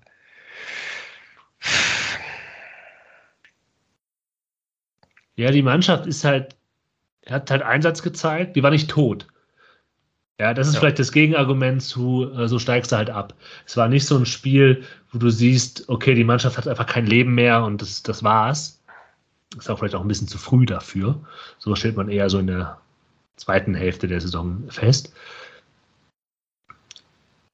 Ja, und vielleicht ist es einfach dieser negative Strudel, in dem man sich auch irgendwie befindet, in dem diese Mannschaft sich seit, seit Wochen befindet, aus dem sie nicht mehr rauskommt, die über allem schwebende Trainerfrage, die man sich halt permanent stellt, wo man im Anhaltspunkte sucht, warum man ihn nicht entlassen sollte. Ähm, das ist ja die Denke jetzt. Ja, es geht nicht mehr darum, äh, es geht nur noch darum, warum entlässt man ihn nicht. Die, diese Fragestellung ist ja schon einfach eine absolute Katastrophe. Und die Fragestellung ist auf jeden Fall eine absolute Katastrophe. Aber also, ich meine, man steht jetzt auf Platz 13. Es sind zwei Plätze, äh, zwei Punkte nur noch bis zum Relegationsrang. Und äh, wenn man so eine Statistik aufruft, klar, ist irgendeine wen interessiert Statistik, aber eine, die ich eigentlich ganz spannend finde. Wenn man sich anguckt, Tabellenplatz nach Marktwert verglichen mit dem realen Tabellenplatz, dann gibt es tatsächlich nur noch Hannover 96, die sich weiter, sag ich mal, geschockter sein dürften von ihrer momentanen Situation als äh, Fortuna Düsseldorf. Und die haben ja, ja heute auch schon reagiert und äh, genau. ihren Trainer rausgeschmissen. Ja, die genau. Frage ist ja so ein bisschen, wie lange ähm, sagt man halt quasi äh, Trust the Process und so weiter und sagt halt, man sieht halt auf dem Rasen, dass es halt irgendwie noch stimmt, dass der Trainer ja die Mannschaft schon noch zu, zu erreichen scheint, ähm, dass ja, da die, die, ja, finde ich absolut. Da hat sich doch niemand hängen lassen, da wurde, wie ich finde, äh, es war halt ein Plan erkennbar, das war halt wie kein besonders toller Plan, aber was willst du machen, wenn du halt kein zentrales kreatives Mittelfeld hast, wenn du eben schon in dieser Position bist. So, das wurde halt eins zu eins so umgesetzt, wie der Trainer das wollte, würde ich denken. Äh, ja, und die Frage ist halt, wie lange zieht man das durch oder wann, weil dieser Moment wird natürlich irgendwann kommen, wenn die Ergebnisse sich äh, nicht, nicht einstellen. Wann sagst du, okay, ähm, wir können nicht mehr länger warten, wir brauchen jetzt Ergebnisse und müssen dafür halt äh, den, den neuen Impuls setzen? Ja, das stimmt das ist, glaube ich, ein guter Punkt, den du da gesetzt hast. Ich bin ja auch, ich bin ja auch nicht dafür, ihn zu entlassen, aber ich bin nie dafür, einen Trainer zu entlassen. Das ist dann auch ein bisschen ein Problem. Ähm, und man kann auch noch sagen, ja, zum Abstieg braucht es ja zweierlei. Eine eigene schlechte Leistung und andere Mannschaften, die halt weniger beschissen sind als man selber. Und da bin ich noch ein bisschen beruhigt, weil die beschissenere Mannschaft findet man aktuell noch in dieser zweiten Liga. Ja, Hannover, Sandhausen und Ingolstadt. Und wenn man sich die Tordifferenz anguckt, zum Beispiel, ist halt die Fortuna von allen Mannschaften, die unten drin sind, was so für mich, naja, Platz 12, vielleicht auch Platz, äh, Platz 11 ähm, ist, diejenige, die noch die beste Tordifferenz hat. Ja, und das ist ja auch ein Indikator dafür, dass, dass es zumindest untenrum nicht total schlecht ist. Obenrum müssen wir nicht mehr drüber reden, glaube ich. Und was ist die Alternative zu Preußer? Ja, gibt es wirklich jemanden, der, also der, der halt spielerisch, der einen anderen Offensivplan dir anbieten würde, äh, von dem du überzeugter bist und von dem du glaubst, dass der, dass der mehr rausholt. Und da bin ich mir halt nicht so sicher. Ja, also ich glaube, wenn man jetzt so. jemanden holt, da wird man ja wahrscheinlich eher genau in die andere Richtung gehen. Da wird man halt äh, auf, auf jemanden gehen. Ähm, natürlich liest man da jetzt halt viel über die, die, die Wunschlösung Uwe Neuhaus. Das wäre, glaube ich, auch derjenige, wenn man Preußer entließe, den ich natürlich auch, glaube ich, am besten finden würde, weil man da einfach weiß, der hatte schon einfach so, so häufig auf relativ hohem Niveau in der zweiten Liga halt bewiesen, äh, dass er halt die Punkte einfach immer holt. Ähm, ich glaube, dann geht man, würde man halt auf so jemanden gehen. Die Frage ist halt, ob er sich das, ob er sich das äh, überhaupt geben möchte oder ob er halt nicht vielleicht bessere Jobangebote bekommt äh, mit, mit seiner Vita im Augenblick. Ähm, aber wenn, dann würde man halt eben auf so jemanden gehen, der halt eben, ja, die einfachen Dinge äh, lehrt, der, der die zweite Liga kennt, der genau weiß, was man da machen muss, der aber halt eben die, ja, der nicht auf die komplizierten Dinge geht, sondern dann, dann werden wir hier, dann werden wir noch einfacheren Fußball sehen, mit mehr Standards, vielleicht sogar noch mit mehr Flanken, äh, äh, mit Sicherheit, ja gut, das vielleicht nicht, aber, aber mit Sicherheit eine Fortuna, die äh, noch weiter hinten drin stehen wird, die tiefer attackieren wird und ähm, ja, noch mehr auf Umschaltfußball gehen wird. Also tatsächlich Boah. ist es ja so, ähm, was äh, äh, Jan ja auch äh, nochmal angemerkt hat, ist ja das Torverhältnis, wo man noch ganz gut dasteht. Und es ist ja auch so, dass es jetzt nicht diese Spiele gab, also das nochmal zum Vergleich mit Hannover, die ja heute reagiert haben, wo man halt sagt, okay, wir waren chancenlos, wir wurden ja abgeschossen. So, ähm, es waren ja schon enge Spiele, meistens, immer. Ja, gegen Schalke war es nicht so eng, aber ansonsten, ähm, wo man irgendwie kurz vor Schluss äh, äh, gesagt hat, äh, hier geht noch was oder beziehungsweise kurz vor Schluss den einen Punkt eigentlich schon sicher äh, äh geglaubt hat. Trotz allem finde ich eine Sache nochmal ganz spannend. Äh, man ist zehnmal in der Saison in Rückstand gegangen in den 15 Spielen. Okay, dieses Mal hatte man wirklich gar keine Chance mehr auf den Rückstand zu reagieren. Aber insgesamt hat man aus diesen zehn Spielen mit Rückstand noch drei Unentschieden geholt und hat sieben davon verloren. Also ich meine, das zeigt ja auch, was wir schon manchmal gesehen haben, irgendwie, ähm, ja, dass wenn man erstmal in Rückstand geraten ist, äh, man nicht mehr ähm, wirklich wusste, wie man damit jetzt umzugehen hat. Und ähm, so ein Spiel, was man mal umbiegt, ich glaube, das würde der Mannschaft äh, extrem gut tun. Allerdings traue ich das der Mannschaft auch einfach nicht zu. Und ich meine, dass man das halt sagt, wo man nicht vor der Saison äh, als Abstiegskandidat äh, äh, gehandelt wurde, dass man so das Gefühl hat, äh, ja, okay, jetzt sind wir in Rückstand geraten. Ja, mit Glück wird es vielleicht noch ein Punkt, aber das Spiel biegen wir auf keinen Fall noch um. Das ist doch schon eigentlich ein recht, recht schlechte Nachricht. Und das liegt auch nicht nur am Kader. Also ich bin auch wirklich langsam am Zweifeln. Ähm, ich denke mal, man wird jetzt noch ähm, Christian Preußer mindestens drei Spiele geben. Und dann hat man eine Winterpause und kommt drauf an, was jetzt die drei Spiele so geben. Äh, dann wird man die Sache nochmal neu bewerten. Da gehe ich schwer von aus, egal welche Lippenbekenntnisse da kommen. Ähm, würde ich dir widersprechen. Also ich glaube, ich würde schon sagen, es liegt am Kader und wenn Ao Tanaka und Shinta Appelkamp zur Verfügung stehen, würde ich der Mannschaft ist immer, äh, immer, immer zutrauen, Spiele noch umzubiegen und das hat sie eigentlich auch schon gezeigt sowohl in dem Spiel gegen Schalke als auch äh, bei dem 2-2 äh, gegen Kiel, bei dem Spiel gegen Bremen, finde ich, hat man schon gesehen, dass die Mannschaft immer bis zum Ende halt irgendwie noch im, im Spiel drin ist und dann irgendwie auch diese Chancen entwickelt. Also äh, ob es jetzt klappt oder nicht, das, das mag dann halt irgendwie an, ähm, ja, an Details halt irgendwie liegen, aber ich glaube, in sich hat die Mannschaft das auf jeden Fall und wenn man halt auf diese Spieler zurückgreifen kann, ähm, ja, dann, dann ist es auf jeden Fall möglich. Ja, da bin ich, glaube ich, eher auf Tims Seite. Also die Mannschaft hat halt das Potenzial, den Ausgleich zu erzielen und darum ging es Tim ja in seinen Ausführungen. Aber dann noch einen draufzusetzen, das Spiel zu drehen, das glaube ich auch nicht. Und ich glaube, das liegt eben nicht daran, dass die Mannschaft das nicht will, ja, oder sich, also das finde ich ja immer noch das Beruhigende, dass, dass ich nicht den Eindruck habe, dass, das, dass da fundamental was falsch ist in diesem Kader. Also von der Einstellung her ich, der, der Punkt, den, wo ich Tim beipflichten will, man hat nicht das Gefühl, dass sie es umdrehen können, und zwar in einen Sieg umdrehen können, weil ihnen dafür das Handwerkszeug fehlt. Zweimal die Halbfeldflanke, die durchrutscht auf Rufen Hennings, passiert halt nicht. Einmal passiert sie halt. Einmal kriegst du den Elfmeter, den Felix Klaus rausholt. Einmal irgendwie das Ding. Ja, aber das zweite Mal passiert halt nicht. Deswegen gewinnst du das Spiel dann nicht mehr, sondern machst höchstens eins zu eins.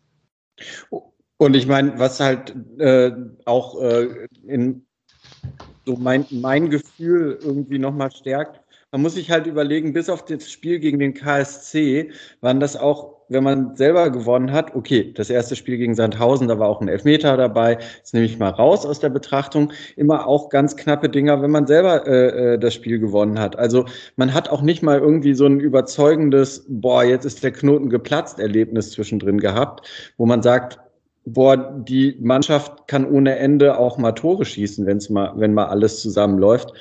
Was mit Sicherheit, und da würde ich so ein bisschen sagen, das ist für mich immer noch äh, der Hoffnungsschimmer auch damit zusammenhing. Aber da sind wir jetzt wieder dabei, äh, alles auf die Last, äh, die ganze Last auf äh, die Schulter von äh, Anfang 20-Jährigen äh, äh, zu setzen, äh, dass halt Ginter Appelkamp noch nicht seine Form der letzten Saison in dieser Saison gefunden hat und mit ihm in Topform das vielleicht noch mal ein bisschen anders aussähe. Aber gut, das ist halt eine, eine Hoffnung. Mit dieser Hoffnung kann man halt auch schön in die dritte Liga absteigen. So.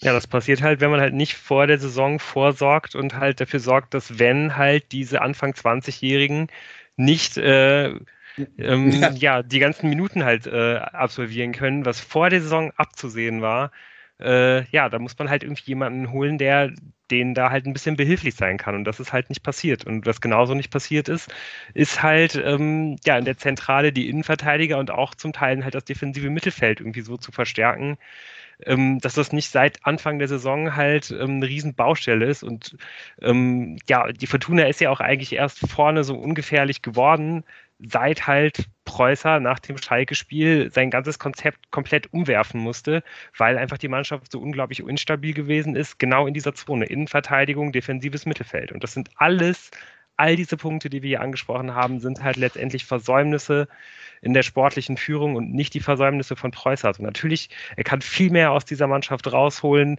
bin ich äh, der, der festen Überzeugung, aber für einen, einen Trainer, den man halt aus der vierten Liga holt, ähm, ja, weiß ich halt nicht, ob man, ob man ihm halt direkt zutrauen muss, dass er das halt sofort von Anfang an schafft. So, wir haben ja äh, auch in der Sommerpause gesagt, so, der, der wird Zeit brauchen und der wird jede Hilfe brauchen, die er halt irgendwie bekommen kann und die hat er nicht bekommen und das ist das Versäumnis von äh, Klein und Alofs.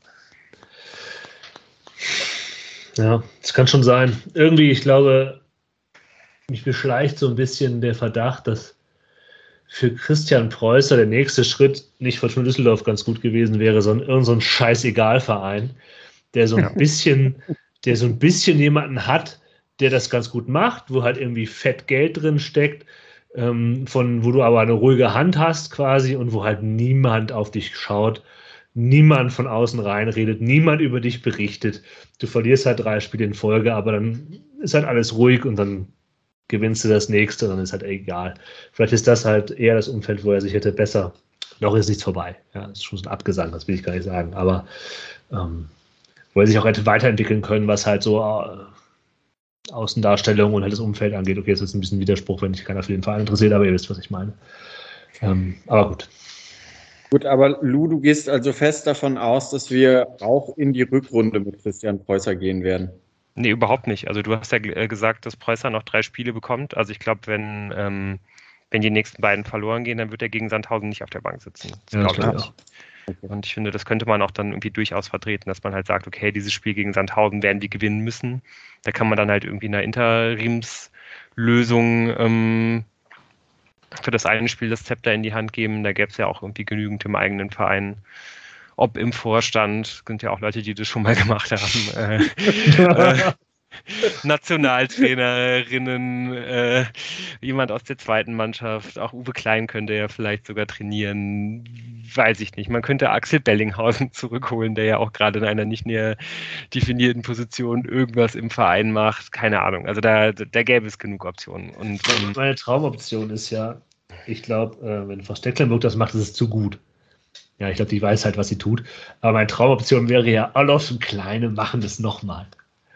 Äh, äh, klein, äh, kleine auch, aber äh, quasi als Trainer und Co-Trainer. Die beiden. Ja. Und irgendwie äh, Christian Koke, der Marketingvorstand, der immer neben Alof sitzt, wenn man ihn sieht, der hängt dann da auch noch mit drin. Und dann sitzen die drei halt da und äh, ist, das wäre ein schönes Bild. Dafür würde ich, Dafür würde ich Geld ausgeben, um das zu sehen. Also es, wird nicht, es wird nicht kommen, nimmt, aber das wäre ganz fantastisch. Man nimmt den Torwarttrainerjob, ja? Der Koke, ja. okay. Ja, aber wenn wir schon von den zwei äh, äh, entscheidenden Spielen äh, möglicherweise äh, reden, das erste steht schon an in vier Tagen. Richtig. Ähm, ja, wie wir schon angesprochen haben, noch drei Spiele kommen dieses Jahr auf die Fortuna zu. Das, äh, ja, wie es jetzt im Augenblick aussieht, Ähm, sehr, sehr wichtige gegen, gegen Sandhausen. Das ist dann schon der 18. Spieltag. Ähm, ja, und vorher noch das Heimspiel gegen Pauli und eben am Freitag das gegen ähm, ja, den SV Darmstadt 98 die auf einem Aufstiegsplatz stehen, wie wir alle vor der Saison vorausgesehen haben. Wir haben auch mit Sicherheit vorausgesehen, dass ähm, ja, die Darmstädter mit 37 Toren nach 14 Spielen den stärksten Angriff der Liga stellen.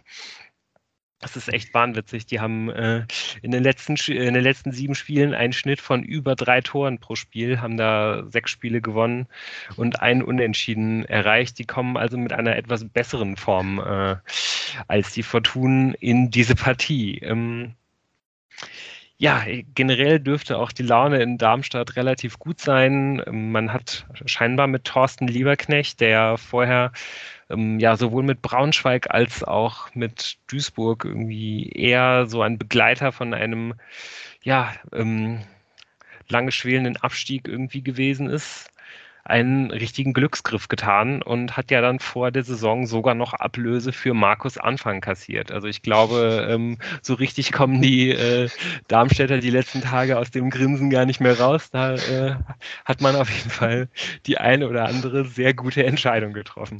Kurz davor stehende Ovationen zu verteilen. Ja, man muss sich halt auch immer noch mal bewusst machen ähm, und ähm, ja, das möchte ich jetzt auch noch mal kurz hier allen Fortunen zurufen. Ich weiß nicht, ob ihr euch noch erinnert, es gab auch mal äh, ja in dieser Phase kurz bevor Anfang dann glaube ich ähm, ja nach Bremen gewechselt ist, bevor Fortuna Preußer verkündet hatte, mal so 24 Stunden oder so, wo auch mal der Name Markus Anfang ähm, durch die Düsseldorfer Gazetten geisterte. So, von daher, es ist nicht alles schlecht, ja. Also wir können doch einfach froh sein, dass uns das erspart geblieben ist. Das hätte wirklich vielleicht auch nicht sein müssen. Übrigens auch ein anderer erfolgreicher Zweitligatrainer, der, der gehandelt wurde, Lukas Kwasniok. Ich bin auch sehr froh, der soll mit Paderborn den Erfolg haben, den er haben will. Aber seine Äußerung, äh, warum er sich nicht impfen lässt, ich bin sehr, sehr froh, dass er nicht bei der Fortuna Trainer ist. Ja, dem äh, würde ich mich auf jeden Fall auch so anschließen. Und ähm, ja, ähm, um wieder auf Darmstadt zurückzukommen, ähm, es ist schon, also man, man merkt auch, glaube ich, dass so alle Experten irgendwie sich noch nicht so richtig irgendwie erklären können, was es da jetzt eigentlich ist, was die, äh, ja, was die Darmstädter so unglaublich erfolgreich macht, dass die ja auch ähm, jetzt gerade in den letzten drei Spielen, glaube ich, habe man jetzt halt das letzte Spiel äh, gegen, gegen Aue bei einem Abstiegskandidaten gewonnen, wo man relativ viel den Ball äh, hatte, aber eigentlich ist es eher so, dass die Darmstädter halt diese ganzen Tore erzielen, eher ähm, ja mit äh, mit einem tief einsetzenden Pressing, mit, einer, mit, mit, einem, mit einem Umschaltfokus, macht er auch nichts Besonderes. Man macht das, was fast alle Mannschaften in der zweiten Liga halt irgendwie machen. Man attackiert irgendwie hinter der Mittellinie, spielt ein schönes, sauberes 4-4-2 mit Doppel-6. Wie gesagt, wenig Ballbesitz, baut dann häufig von hinten mit langen Bällen auf, ähm, auf, die, auf die beiden Spitzen, mit denen man meistens agiert. Ähm, die sind beide über 1,90. Luca Pfeiffer ist sogar 1,95. Also da wird auch viel Arbeit auf Clara zukommen. Äh, bisschen Sorge habe ich da bei Oberdorf. Mhm. ähm, generell muss man vor diesen beiden Spitzen halt irgendwie auch ein bisschen Angst haben. Ähm, die haben zusammen schon 23 Tore erzielt. Also auch das, glaube ich, nochmal der Punkt. Ähm, ja, haben wahrscheinlich die wenigsten vor der Saison vorausgesehen. Luca Pfeiffer und äh, Philipp Tietz, die hatte, glaube ich, wirklich nicht viel, hatten, glaube ich, wirklich nicht viele auf dem Zettel. Ähm, ja, haben schon vier Tore mehr erzielt als die Fortuna insgesamt. Ganz, ganz spannend. Ähm, ist, dass man, ja, wie, äh, wie gerade angesprochen, halt in den letzten beiden, in den letzten drei Spielen halt auch Pauli und Schalke komplett auseinandergenommen hat, hat gegen beide jeweils vier Tore erzielen können, vor allen Dingen eben mit Kontern und äh, den anschließenden Standardsituationen. Ich bin wirklich auch gespannt darauf, ob die Fortuna darauf reagieren wird und sich richtig tief hinten reinstellen wird.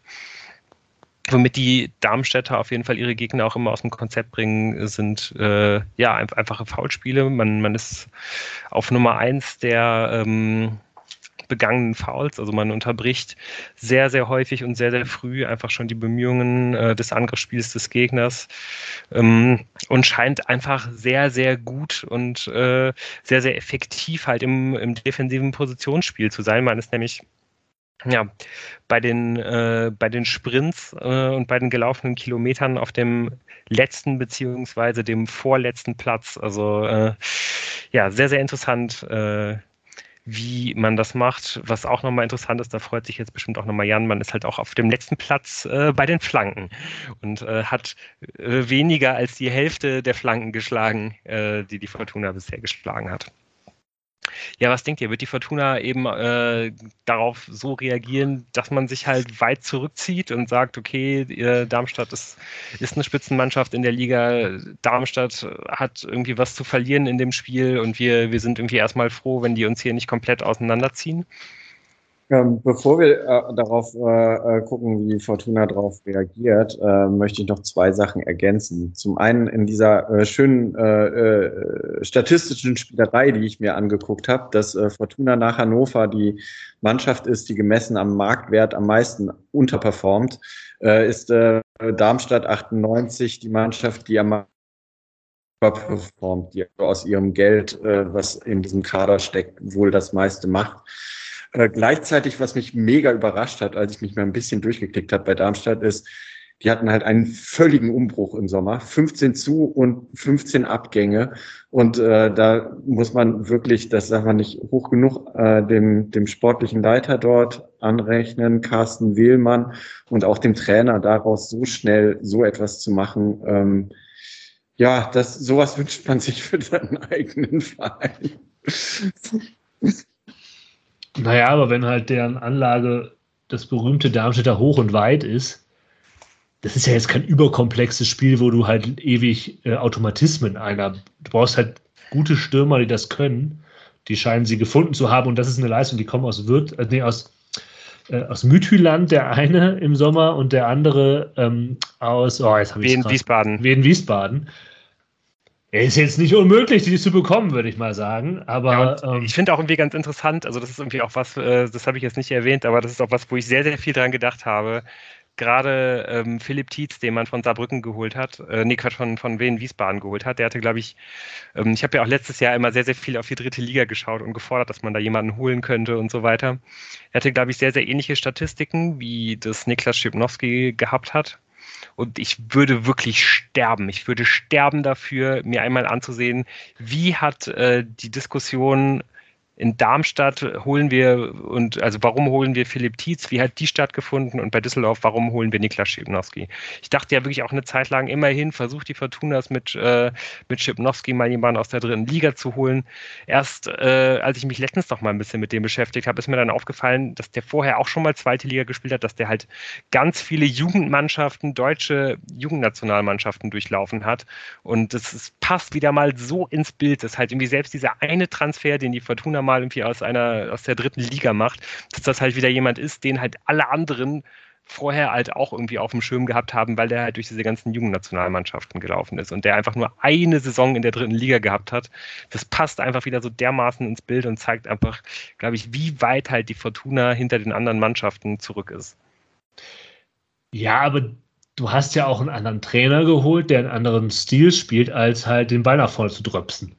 So. Ja, also es ist jetzt vielleicht auch ein bisschen krass formuliert gewesen. Es ist schon so, dass die Darmstädter, wenn sie es halt mal müssen, also die haben jetzt nicht irgendwie nur, nur äh, 30 Prozent Ballbesitz oder so, die haben mit 45 Prozent Ballbesitz sind die da am, um, so am Übergang vom zweiten zum letzten Drittel, aber die meisten Mannschaften haben halt zwischen, ja, haben halt irgendwie irgendwas um die 50 rum in der zweiten Liga. Das ist jetzt auch nicht total absurd. Die haben halt einfach auch schon sehr, sehr viel geführt und äh, haben halt auch schon sehr, sehr viel sehr hoch geführt. und, äh, sehr, sehr früh geführt und so weiter und haben dann halt eben auch nicht so viel gemacht, weil die jetzt spielerisch nicht total stark sind, aber das, was die halt spielerisch machen, so die können die Situationen halt durchaus halt auch spielerisch lösen. Die kommen halt auch durchs Zentrum, wenn sie es mal müssen und so weiter. Also äh, so eindimensional ist es nicht, was die tun. Ja, mir schwan Böses. Ja. Ähm, auf jeden Fall musst du halt Oberdorf und Clara eine Hilfe an die Hand geben. Also musst die Sechser tief stehen haben, dass halt die den, die den Stürmer mit aufnehmen können oder so. Also ich kann mir nicht vorstellen, dass die beiden bei allem Respekt vor den Leistungen in den letzten Wochen, das muss man ja auch mal positiv hervorheben bei Clara und Oberdorf, ähm, dass die das alle, alleine hinbekommen. Also äh, starke Zweitligastürmer ins 1 zu 1 stellen, ähm, das ist für diese, für diese Fortuna in dieser Saison bisher nie gut ausgegangen. Hm. Ja, ein weiteres bin, Problem gibt es noch dadurch, Darmstadt, also wer, wer auch sehr, sehr stark bisher bei den Darmstädtern auch spielt, ist äh, auf dem linken Flügel Matthias Honsack. Ähm, ja, dessen Gegenspieler wird vermutlich Khaled Narei auf der Rechtsverteidigerposition sein, einfach in Ermangelung der Alternativen, weil es keine andere Option für die Rechtsverteidigerposition gibt. Ähm, ja, auch da würde ich wieder denken, es macht ja auch eigentlich dann nicht so viel Sinn, sich halt weit hinten äh, reinzustellen gegen diese, gegen diese Darmstädter, weil das ja ja auch einem wie, wie Khaled Nara überhaupt nicht liegt, so, sondern eigentlich ähm, ja, müsste man ja sogar eher versuchen, die Stärken halt selber irgendwie auszuspielen, damit es einfach in, und halt zu hoffen, dass das dann nicht so oft ausgenutzt wird und darauf zu hoffen, dass er vielleicht irgendwie auch den einen oder anderen Defensivsprint dann halt noch gewinnen kann, wenn er halt hinten äh, ja mal irgendwie in Verlegenheit kommt. Aber sich mit dem halt irgendwie hinten reinzustellen, ist, glaube ich, auch nicht die richtige Option. Aber ich gehe davon aus, dadurch, dass Narai äh, die ein, eine Seite jetzt bekleiden wird durch diesen äh, dummen Ausfall, äh, dass möglicherweise Preußer auf der linken Seite wieder mit Florian Hartherz beginnen wird. Was würdet ihr denken über, also ich hatte, ich habe mir jetzt irgendwie auch noch ein paar so Gedanken gemacht, ob man nicht vielleicht nochmal ein ganz anderes System versucht, auch wenn jetzt natürlich das, dieses 4-4-2, was man da jetzt probiert hat, ähm, ja eigentlich zumindest ganz ordentlich geklappt hat und das ja vielleicht dann dadurch eine gute Option ist gegen, gegen Gegner, die jetzt eher ein bisschen übermächtiger erscheinen, wie Darmstadt und Pauli. Aber ob man dann nicht vielleicht auf, auf drei Innenverteidiger geht. Ich meine, man hat natürlich ja. jetzt eigentlich keine, die man so richtig aufstellen könnte. Exakt. Es gäbe dann es gäbe halt die Option, äh, ja, Hartherz als linken Innenverteidiger spielen zu lassen vielleicht und dann Kutris als äh, ja, linker Schienenspieler, Khaled Nare als rechter Schienenspieler. Ja, es würde halt das Problem lösen, dass du halt die Leute halt den Leuten, den Innenverteidigern Unterstützung gibst, aber ja. das von dir formulierte ist halt vielleicht auch das größte Gegenargument. Du hast einfach aktuell den Innenverteidiger nicht.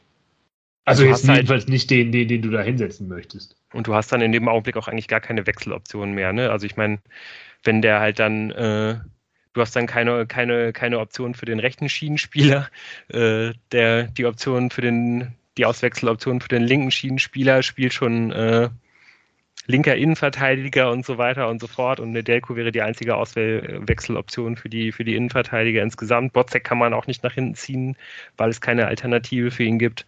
Also es ist schon irgendwie relativ verfahren. Jo. Machen wir das Beste draus. Machen ja. wir das Beste draus. Schön wäre natürlich, wenn, äh, ja, wenn, wenn Schinter bis dahin wieder fit ist, der hat heute individuell trainiert, ähm, ist, glaube ich, dann wahrscheinlich eher, wenn eine Option von der Bank. Ähm, ja, vielleicht äh, wird auch Autanaka wieder eine Option sein, ich könnte mir aber eher vorstellen, dass man wieder mit sonst, also dass man das einfach Klaus für nachher rein rotiert, eine Reihe nach vorne rückt und ansonsten geht man mit derselben Ausstellung ins Spiel. Ich fürchte auch. Ja, was auch immer passiert, wir werden das nächste Woche für euch besprechen. ja, das werden wir tun. Äh, und ja, bis dahin wünschen wir euch eine gute Woche. Bleibt gesund und äh, ja, schaltet wieder rein. Tschüss. Ciao, ciao. Tschüss.